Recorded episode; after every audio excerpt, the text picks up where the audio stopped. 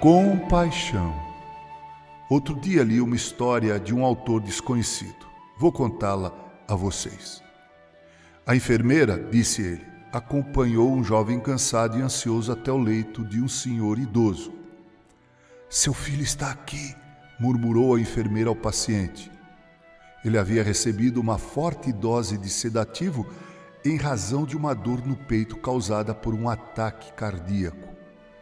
Com a vista turva, ele viu o jovem em pé perto do balão de oxigênio. O paciente estendeu a mão e o jovem apertou-a com força para transmitir-lhe uma mensagem de ânimo. A enfermeira colocou uma cadeira ao lado do leito. Ele passou a noite toda segurando a mão do ancião e proferindo delicadas palavras de esperança. O moribundo não disse nada, limitando-se a segurar com força a mão do seu filho. Quando o dia começou a clarear, o paciente morreu. O jovem colocou a mão sem vida no leito e saiu para avisar a enfermeira. Enquanto a enfermeira tomava todas as providências necessárias, o jovem permaneceu ali esperando. Ao terminar a sua tarefa, a enfermeira virou-se para lhe dar os pêsames, mas ele a interrompeu. Quem era aquele homem? perguntou o jovem. Olha, Pensei que fosse seu pai, respondeu a enfermeira, com o rosto agora cheio de curiosidade. Não, ele não era meu pai. Nunca o vi em toda a minha vida. A enfermeira então lhe disse: Então por que você não me contou isso quando o levei até ele?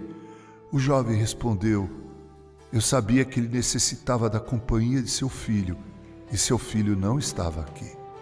Quando percebi que o seu estado era tão grave que ele não poderia saber se eu era ou não seu filho, compreendi o quanto ele necessitava de mim. Pois é, esse mundo está carente de compaixão, de pessoas que são realmente misericordiosas à semelhança do bom samaritano da parábola contada por Jesus.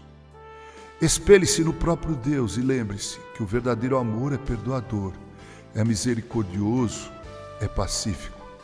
Ninguém pode dizer que tem Deus dentro de si enquanto não perceber que pessoas ao seu redor, sejam elas quem forem, existem e provavelmente precisem de nós. E se for o caso, haja com compaixão, com misericórdia, imite o próprio Cristo. Com carinho, Reverendo Mauro Sérgio Aiello.